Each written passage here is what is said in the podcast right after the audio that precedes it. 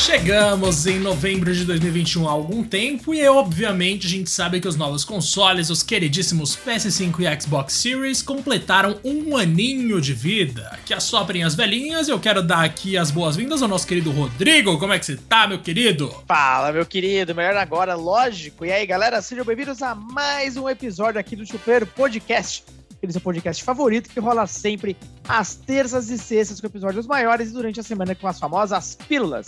Não esquece de seguir a gente lá no Chuper Podcast 1, o nosso arroba no Twitter, porque algum safado já pegou esse nome, tá ligado? Mas a gente continua trocando uma ideia por lá e, claro, visite o nosso tweet fixado para seguir o nosso Discord e trocar uma ideia com a gente por lá, beleza? Porque hoje, Diego, hoje nós vamos falar aí do atual status dos consoles da atual geração, já era aquele negócio de next gen, e basicamente Vamos entender aí qual foi o saldo desses primeiros 12 meses. Será que valeu a pena? Será que foi, talvez, comparado com outras gerações, algo pífio? Estamos ainda no momento de uh, ali final da pandemia, mas a pandemia ainda não acabou. Temos muita história para contar nesse meio do caminho, muitos jogos adiados, enfim. Vamos entender aí real qual é que é o saldo, meu querido. E eu quero te perguntar uma coisa, cara. Você, como um dos melhores jornalistas de games desse país, você tava lá desde o dia primeiro, correto? Eu Cobrindo e. Tava lá desde o cara, dia menos 30, Rodrigo. desde o dia menos 30, cara. Desde o dia menos 30. Pra você, Diego, é... pergunta. Essa é qual geração que você tá acompanhando, assim, desde o começão? Desde o começão? Nossa, boa pergunta, Essa cara. É a Vamos fazer aqui. Segunda ou terceira, talvez. É, putz, não é muito mais que isso, não. Uh, deixa eu ver. Eu nasci em 95, uhum. certo? Então eu não peguei o auge do Mega Drive. O, mano, o PlayStation 1 saiu quando eu tinha um ano ou até antes disso. Não, antes disso, 94 PlayStation 1, certo? Então eu não acompanhei uhum. também o começo do PlayStation 1. Eu acompanhei de verdade o começo das gerações a partir do PlayStation 2. Mas quando eu comprei o meu PlayStation 2, Rodrigo, já tinha 3 anos já o console. Então não sei se isso dá para chamar de acompanhar desde o começo. Agora, que eu de fato acompanhei do meio que do dia 1, ou pelo menos dos meses ali, dos primeiros 3 meses em diante, foi Xbox 360, PS4, PS5. Esses três eu com certeza peguei. E, velho, vou te falar que assim, a minha sensação, pelo menos, talvez por causa da pandemia, é de que a do Xbox 360 foi excelente. A do PS4 Perfeito. começou bem para baixo, mas tudo bem que compensou depois quando eu peguei The Witcher. E a do PS5 tá para começar ainda, mano. Para mim não começou ainda não. Claro que é assim, a gente tá vendo aí o PS5 e Xbox Series ganhando alguma, alguma relevância no cenário mundial, evidentemente, já estão se tornando o primeiro console de muitas pessoas no hemisfério norte, que é onde tem gente com mais dinheiro. E mesmo assim, os lançamentos, de forma geral, ainda não são o bastante pra me fazer pensar, nossa, começou. Em termos de interface de usuário, é quer dizer, tipo, não só isso, né? Também experiência de usuário e tudo mais, obviamente o salto em relação à geração anterior, pelo menos no caso do PlayStation, é gigante, porque a Xbox ainda mexe com mais frequência, né? Mas no caso de UI e UX do PlayStation, nossa, o 5 dá um pau no 4. Agora, fora isso, mano, em termos de título mesmo, que é o que importa, eu sinto muito pouco. Claro que o controle, no caso do DualSense especificamente, é um puta de um avanço. Eu tenho um branco e um preto, Rodrigo, porque eu gosto dos dois. E, velho, é, é meio triste, assim, porque ao mesmo tempo que eu tô satisfeito, eu sinto que é só uma continuação do PS4, não é uma revolução como a que eu vivi na época do PS2, quando eu pulei do PS1 pro PS2. Mas aquilo nunca mais vai rolar, né? Infelizmente. Ah, é difícil, é difícil. Brilho nos olhos, dependendo da, a, da experiência que você tem em uma certa geração, fica aquela essência de nostalgia, né? Aquele amor agregado, e aí é difícil de desligar. Confesso pra você que fazia muito tempo que eu não ficava tão empolgado para uma geração. É, acompanhei do começo ao fim. Eu, pô, curti pra caramba cada momento das revelações. O PS5 eu tava num hype absurdo desde o primeiro momento. E falando especificamente nessa janela inicial de jogos, vou te falar.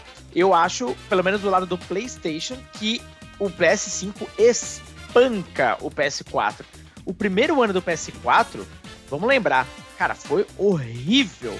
Não que isso importou muito no, no fim das contas, pelo menos na é. parte comercial da coisa, a gente pode se lembrar, né? A Sony simplesmente atropelou a Microsoft na geração anterior, ainda que a Microsoft conseguiu se recuperar muito, porém, é, a gente já sabe como é que foi toda aquela história ali.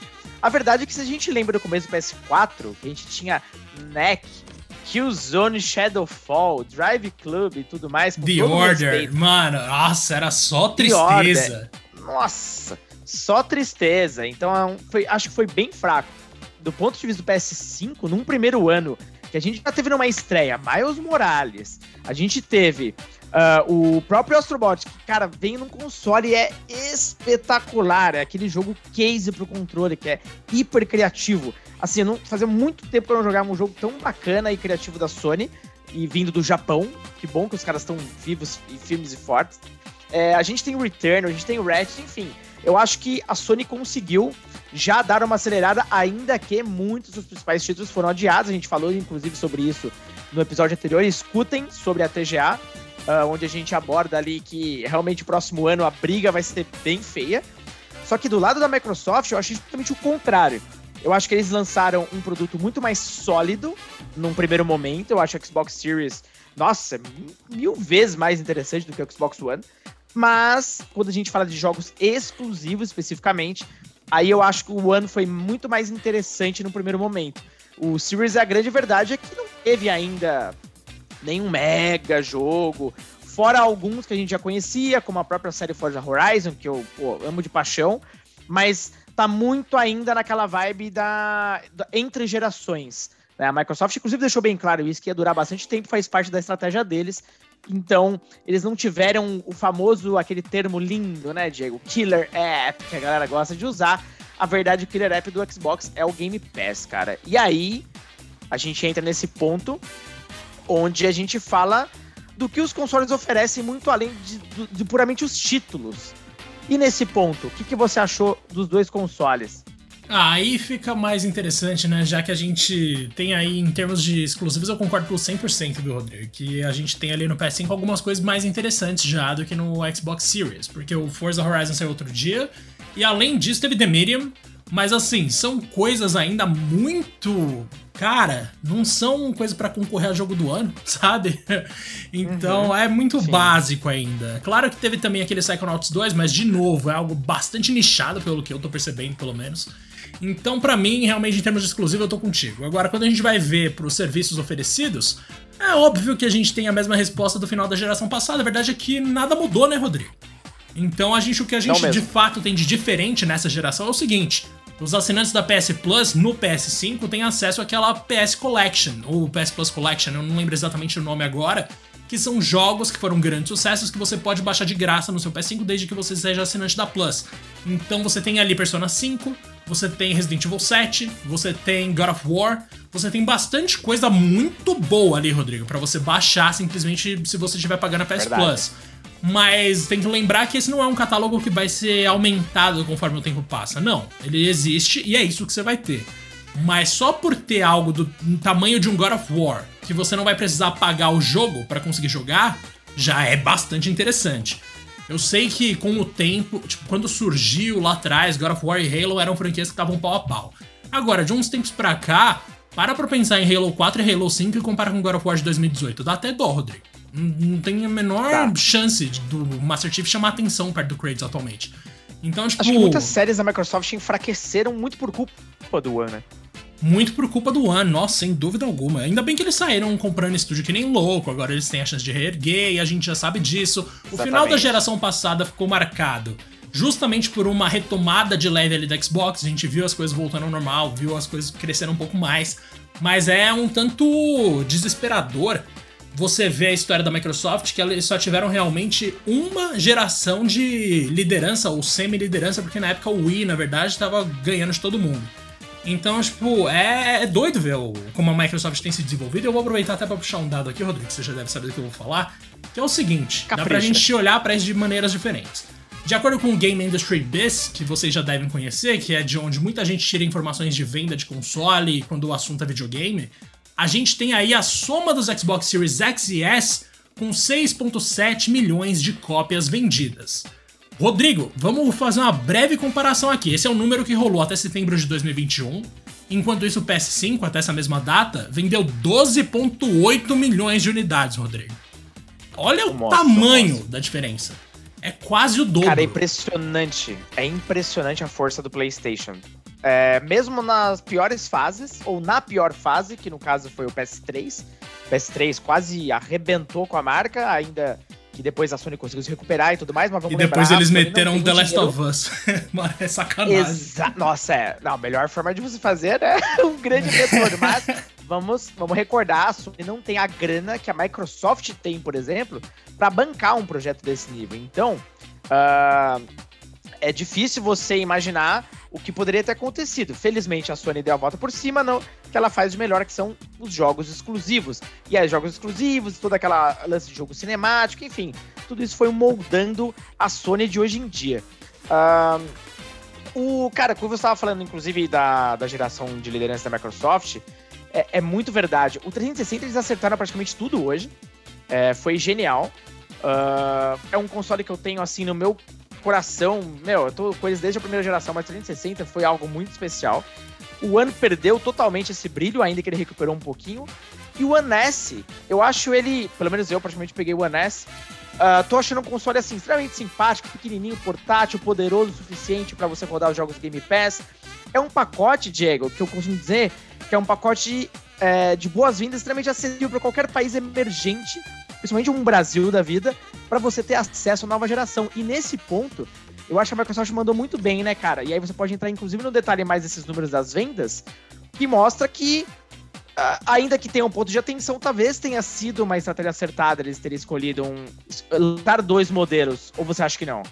A gente pode discutir isso, viu, mano? Claro que mais do que ninguém é eles lá que sabem a verdade. A gente só vai aqui dar nosso pitaco de consumidor. Mas de qualquer forma, cara, a gente tem a seguinte informação, Rodrigo. As vendas do Xbox Series S e X estão praticamente equiparadas em 50-50. Ou seja, tem muita grana aí que quando a gente soma aí, sei lá, vai, a gente tá falando de quê? De 6 milhões de consoles? Então a gente poderia estar tá falando arredondando, claro de 3 milhões de Xbox Series S e 3 milhões de Xbox Series X. Velho, se você soma esses 3 milhões com os milhares de dólares ou as centenas de dólares que eles poderiam cobrar no X que não foi comprado, é meio, meio assustador, né? Parece que eles perderam dinheiro, de certa forma. E pelo visto, a preferência pelo S não é só uma exclusividade de países emergentes, já que em mercados, infelizmente, na verdade, o Game Industry não falou quais são esses mercados. Mas em países-chave, de acordo com o que eles estão falando aqui, o número de vendas do S superou do X. Isso é esperado sempre que você lança um produto com opção barata e opção cara, né? Muita gente vai preferir a opção barata. Mas uhum. nesse nível de ficar 50-50, eu fico me perguntando se a Microsoft não tá perdendo dinheiro, velho.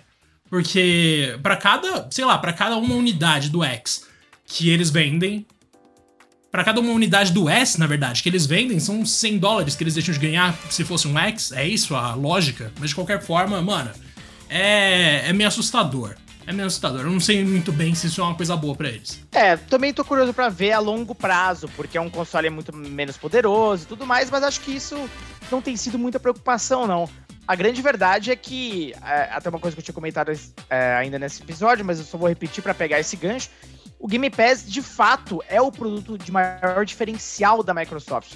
E se tem algo que o Xbox Series S é, é uma máquina de Game Pass. Ele não aceita nem discos, é um console 100% digital. Inclusive, foi uma escolha das duas empresas, já no começo da geração, lançar uma versão que não tenha disco, né, o que é bem interessante, inclusive. E isso impacta diretamente, inclusive, nas vendas dos jogos, onde no Xbox o índice de venda digital é absolutamente maior. E acho que é assim que, inclusive, a Microsoft quer direcionar ali a sua estratégia. O próprio Phil Spencer já disse que o Xbox Game Pass é um produto sustentável e tem ido muito bem. Se ele falou, tá falado, tem muita gente que ainda discute essa ideia, ah, porque é muito barato e tudo mais, cara. Microsoft pode bancar esse troço pro resto da vida, cara, mas o fato dele dizer que é sustentável já indica que aparentemente o negócio tá indo de vento em popa. E além disso, né, Diego, transcendendo um pouco a parada do console, a Microsoft ainda tem a estratégia do, do Xbox na nuvem. Então, é, é um produto que a caixa ali em si, o console é só um meio, é mais um meio de você jogar os jogos, enquanto a Sony ainda continua na forma um pouco mais tradicional. Você acha que a Sony pretende de alguma forma expandir e talvez através da PlayStation Now? Ou você acha que até pela situação das vendas e tal, a Sony já tá mais confortável, não faz muito sentido? Nitidamente tem uma empresa mais preocupada do que a outra, né? Assim, está bem evidente. A Microsoft está investindo muito em inovação, em encontrar alguma coisa que vai fazer ela se destacar de novo mas até agora a gente não viu isso ser o bastante para que as pessoas de fato façam a transição. Como por exemplo, o Game Pass que a gente falou aqui que é super atraente em países emergentes. Mesmo assim, a gente tem um monte de gente com PlayStation por aí. Eu imagino que boa parte dessa galera tá assim nos países emergentes, já que se a gente for levar a sério esses números do Game Industry, Rodrigo, a gente tem então 6.7 milhões de Xbox vendidos, certo? 3 milhões de Xbox Series uhum. S estão espalhados pelo mundo, velho. Então é muito pouco, tá ligado? É, eu realmente não fico muito, sei lá, eu acho meio bizarro. E também tem o presidente da Take-Two que falou um negócio que é interessante. Ele chegou a falar que o Game Pass basicamente é insustentável para jogos de alto orçamento, não no sentido de o Game Pass é um produto ruim para a marca que o criou, e sim no sentido de ser um problema para alguns jogos grandes. Isso aí foi uma afirmação dele de agosto de 2021, Rodrigo, que é o Sean Layden. E mano, ah, não, não. O Sean Layden é o antigo chefe da Sony, desculpa, eu li rápido aqui. É o Strauss Zelnick, Zelnick, que é um. Ele é da Suíça, né, se eu não me engano. Mas enfim, esse cara ele não acredita que o Game Pass é um caminho interessante para jogos grandes. E basicamente, é, se você para pensar por esse lado, faz bastante sentido a Sony não expandir muito o PS Now. Porque, de fato, assim, o que a Sony ganha vendendo o jogo é um bagulho absurdo, tá ligado? Todo mundo quer ter os exclusivos da Sony, nos últimos gerações sempre foi assim. The Last of Us, God of War, Horizon Forbidden West, olha isso, os caras conseguiram criar uma franquia no PS4, duas aliás, porque tem Marvel Spider-Man, que são boas o bastante pra gente pensar nelas como franquias originais da geração passada que duraram. E se eles simplesmente tacam essas coisas que já devem render seus milhões pra Sony, ali num produto equivalente ao Game Pass, eles vão entrar numa briga de tipo, de igual para igual. Mas quem tá precisando achar uma forma de transformar o jogo não é a PlayStation, é a Xbox.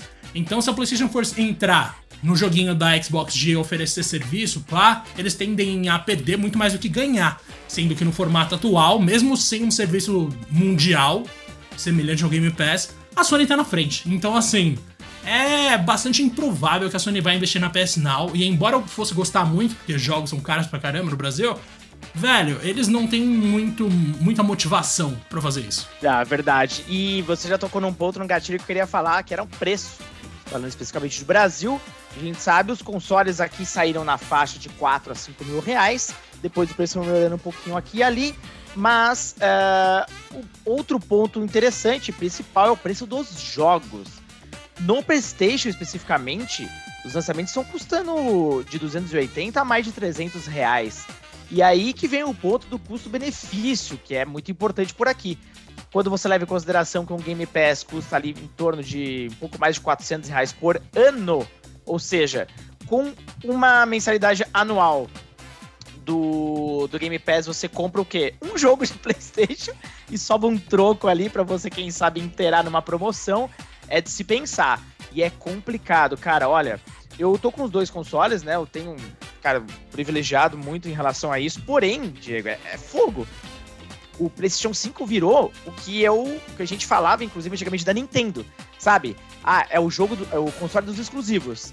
Então o PlayStation virou para mim aquele console de jogos pontuais ou que foram dados na, na PlayStation Plus. E inclusive tem vindo jogos muito bons nesses últimos tempos.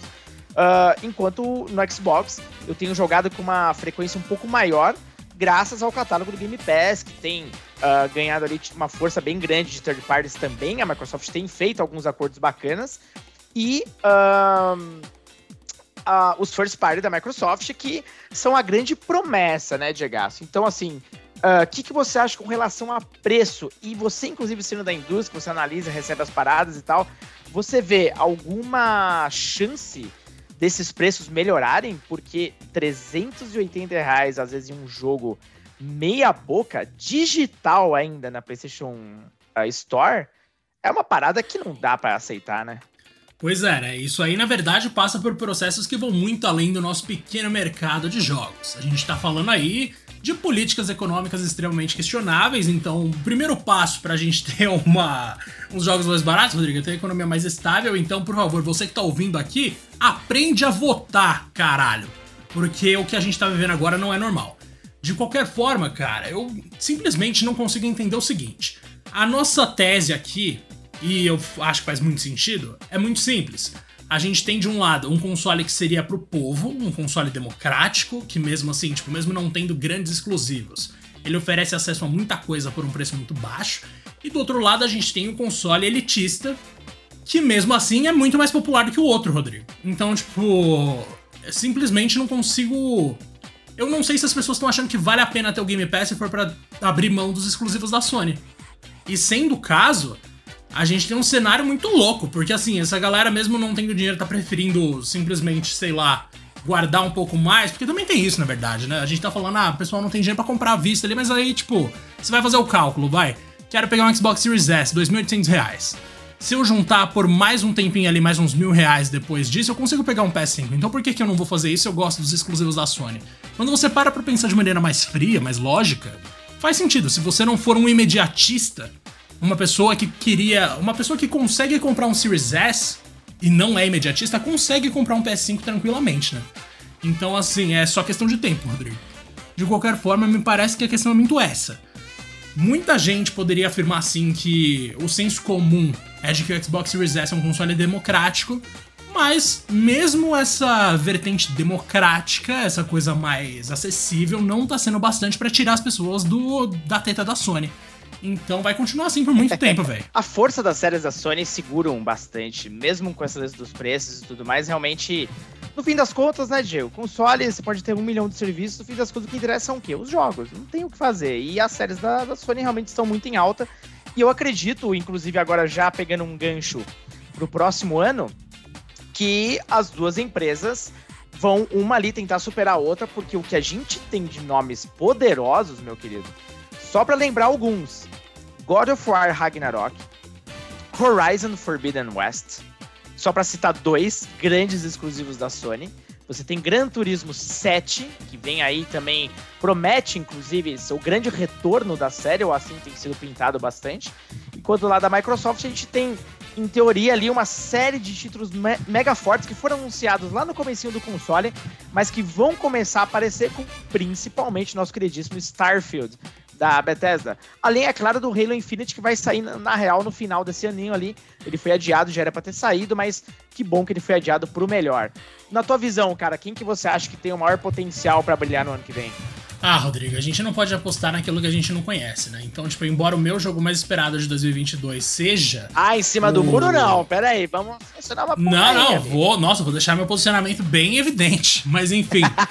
embora o meu jogo mais esperado de 2022 seja Starfield, porque eu caí, de novo eu tô acreditando. Mano, eu odeio Todd Howard às vezes.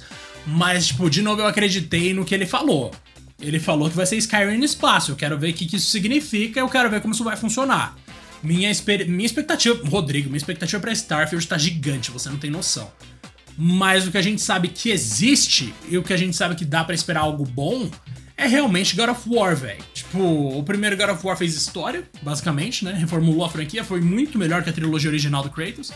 E aí ainda eles querem lançar mais uma agora que vai ser a conclusão de uma história que já começou muito bem.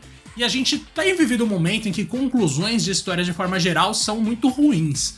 Mas sabendo aí o caminho. Bom, tendo uma ideia do caminho que eles pretendem seguir agora com os deuses nórdicos e lutar com Thor e lutar por Odin de repente.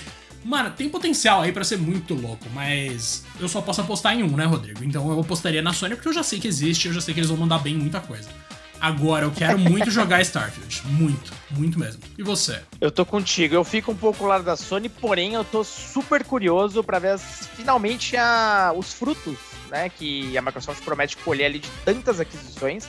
Tem muitas séries que eu basicamente não dou a mínima, como por exemplo, ah, como é que chama dos zumbis mesmo, cara?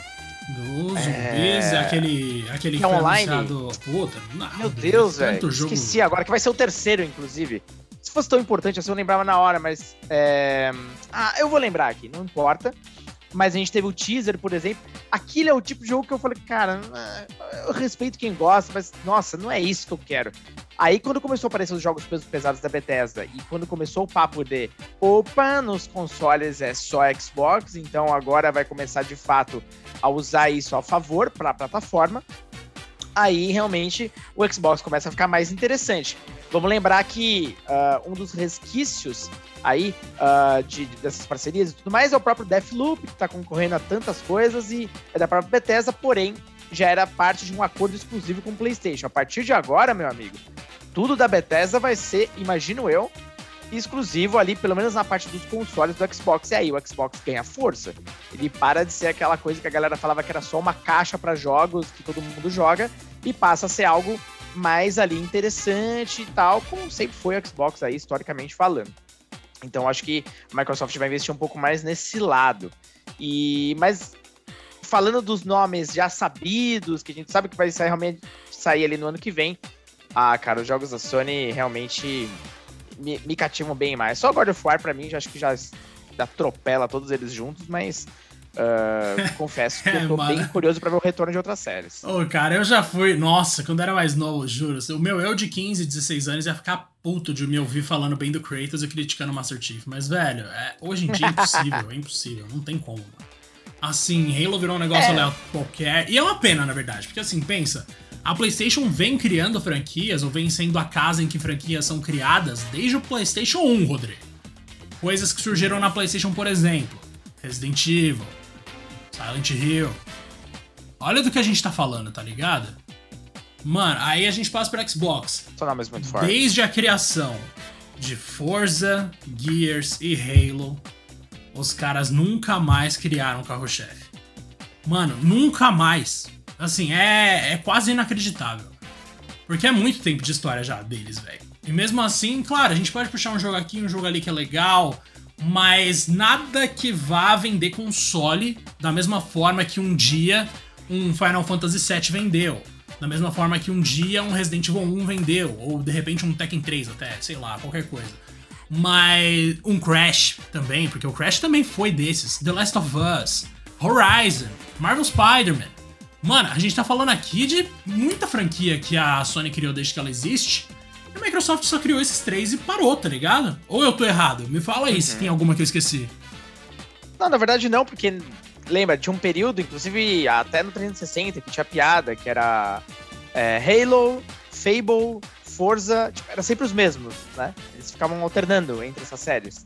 Enquanto elas faziam acordos com terceiros para lançar e tal. Então agora a Microsoft meio que resolveu uma dor que era a falta de estúdios uh, first party, porque ela não tinha. Cara, eu até achava curioso isso. A Microsoft tinha todos os recursos possíveis e imagináveis para criar novos estúdios do zero, mas acho que foi um caminho até mais fácil de já sair adquirindo, mesmo que tem grana pra cacete, então aproveita isso aí, aproveita os recursos infinitos da empresa uh, basicamente mais valiosa do mundo, aí pau pau ali com a Apple. Uh, então ela tem esse privilégio de poder investir e fazer acontecer um projeto a longo prazo. Eu agora eu tô curioso para ver, cara, cadê finalmente os resultados desses grandes investimentos. Agora, Diego, queria te fazer uma pergunta até para quase que fechar ali uh, a discussão, pelo menos dos consoles atuais, uh, desse momento atual, digo. Qual foi a melhor experiência de jogo que você teve em cada um deles? Calma aí, calma aí. A melhor experiência que eu tive no PS5 e no Xbox Series S, e no Series, no caso. Uhum. Tá, o meu maior. Mano, sei lá, o jogo que eu mais gostei de jogar no PS5 provavelmente seria Resident Evil Village. E olha que eu não gosto do Village. então, assim, tô falando de negócio ousado. Mas talvez oh. tenha sido esse, mano. É esse ou Miles Morales? Não, puta, Miles Morales. Miles Morales foi. É, não tem nem o que falar. Porque eu peguei. Eu acho que muita gente não sabe, mas eu tô com o PS5 desde outubro do ano passado. Desde o começo de outubro do ano passado. Então, tipo, um, um mês antes do negócio lançar, eu já tava com o PS5 jogando Miles Morales e aquilo foi muito memorável. Porque eu vi que o jogo realmente tá carregando muito rápido, eu vi o jogo rodando em 60 FPS, coincidiu com a data ali em que eu, em que eu ganhei uma TV nova. Então, assim, a evolução do meu setup gamer, Rodrigo, foi monstruosa. Eu não tinha como não reparar nisso quando tava jogando Miles Morales e puta merda, que jogo incrível. Aí a gente passa então pro Xbox Series. Velho, aí eu fico na dúvida. Eu acho que o meu melhor jogo no Xbox Series, Rodrigo, são os jogos velhos que eu pego. Porque Star Wars Battlefront, por exemplo. Mano, eu comprei Star Wars Battlefront 2 original de 2005, velho. E ele tá em HD. Nossa, é, isso é legal. Mano, isso é legal. Isso é muito louco. A, retro, a atenção que a Xbox dá pra retrocompatibilidade é uma coisa que me toca muito. Porque eu sou muito apegado a jogos antigos. Eu faço questão de jogar jogos antigos sempre que eu posso. Eu já falei mil vezes aqui que Streets of Rage, Golden Axe eu zero todo ano. Mighty Morphin Power Rangers também eu zero todo ano. Só que a gente ainda não tá numa fase da, da vida em que emulador de Xbox, de sei lá, de PlayStation 2 é absolutamente tranquilo de você ter. Os que eu tive aqui ferraram meu PC um pouco. Então, assim, para jogar coisa de Mega Drive por inteiro eu consigo me virar. Agora, eu quero também jogar as coisas que eu jogava de maneira oficial, como Star Wars Battlefront 2. Eu cheguei a comprar um. Mano, eu cheguei a comprar em 2019, Rodrigo. Um Star Wars Battlefront 2 usado, claro, mas original para rodar no meu PS2. Só que a imagem do PS2 uhum. numa TV grande fica ruim, né? Fica bem ruim. Aí eu fui comprar no Xbox com esse medo, mas caraca, os caras revitalizaram Battlefront 2 no Xbox Series de uma maneira muito da hora. Então você tá jogando em HD tranquilaço, assim, tá excelente de jogar. Eu joguei com meu irmão igual quando a gente era criança. A gente fez uma playlist e jogou um monte de tela. Além disso, tô jogando Fable, que também tô gostando demais. Velho, Fable é muito louco. Apesar daquelas crianças terem umas caras estranhas, é algo naquela estranheza daqueles personagens me cativa muito. Porque eu olho e penso, mano, tipo, a minha primeira impressão é, nossa, que bagulho feio. Aí a minha segunda, meu raciocínio, meu lado lógico vem, tipo, mano, mas para, ele tá fazendo uma expressão de sofrimento, você vai falar que o moleque é feio, ele tá todo ferrado e você vai ficar zoando ele, mas aí eu passo a gostar. Porque realmente Fable é uma coisa bem mágica. E além disso, tem o Forza, que eu ainda não joguei, apesar de você ter recomendado, mas já tá baixado, Rodrigo. E tem também Jogar. o Gears of War. Eu joguei o primeiro para começar a jogar a franquia inteira, desisti porque eu acho uma bosta. Então, assim, não tem muito muita saída. Mas para mim, o Xbox Series, eu já comprei com esse intuito, na verdade. O S, ele foi comprado aqui para ser um console, um, um console a mais. O meu console principal continua sendo o PS5. Porque os jogos da Xbox, desculpa, mas eles ainda não me convenceram de que vale a pena comprar o Xbox Series X. É, difícil, difícil. Acho que em algum momento vai, isso vai começar a mudar. No meu caso, uh, são duas experiências completamente diferentes. Uh, no PS5 foi o Astros Playroom, porque ele não só é um jogo cativante do começo ao fim, como é aquele jogo que ele foi feito por console, sabe? Ele não seria possível, não seria tão legal em qualquer outra plataforma, senão o PS5, porque ele foi justamente pensado pro DualSense. E o DualSense é tão legal, só que não adianta nada ter um controle legal, com features diferentes, se ninguém usa. Esse game, ele praticamente ensina. É, um, é o esportes da Sony, basicamente. ah, não é, é, né? Porra. Basicamente. O esportes é maravilhoso. Cara, ah, mas o Asper é maravilhoso também. A diferença é que ele não é um jogo coletivo. O esportes era legal porque você jogava com a galera e tal. Ele dura muito mais.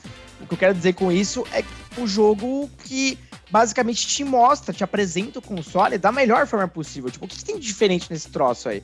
Quando você começa a jogar o Asper 1, meu amigo, é, cara, é muito foda. É, fazia muito tempo que eu não tinha uma experiência legal dessa em consoles. É, ainda mais sensitivo do jeito que é.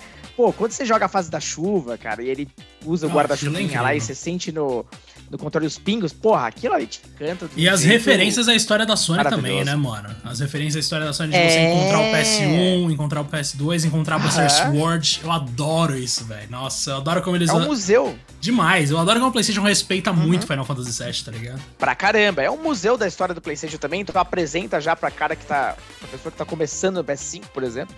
Então é realmente uma carta de amor pro, pro, pro, pra história do, do produto como um todo.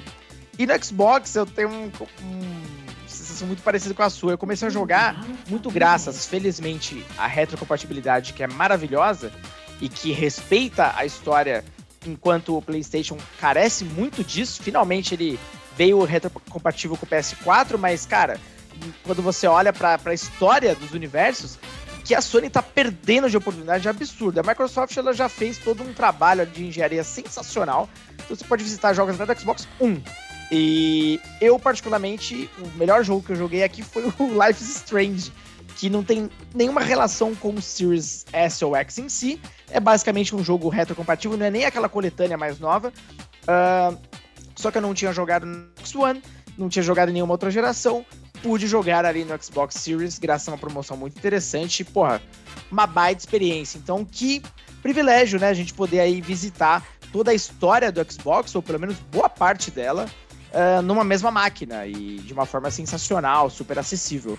E isso eu gostaria muito que a Sony fizesse, mas não, não vejo muito avanço nisso não.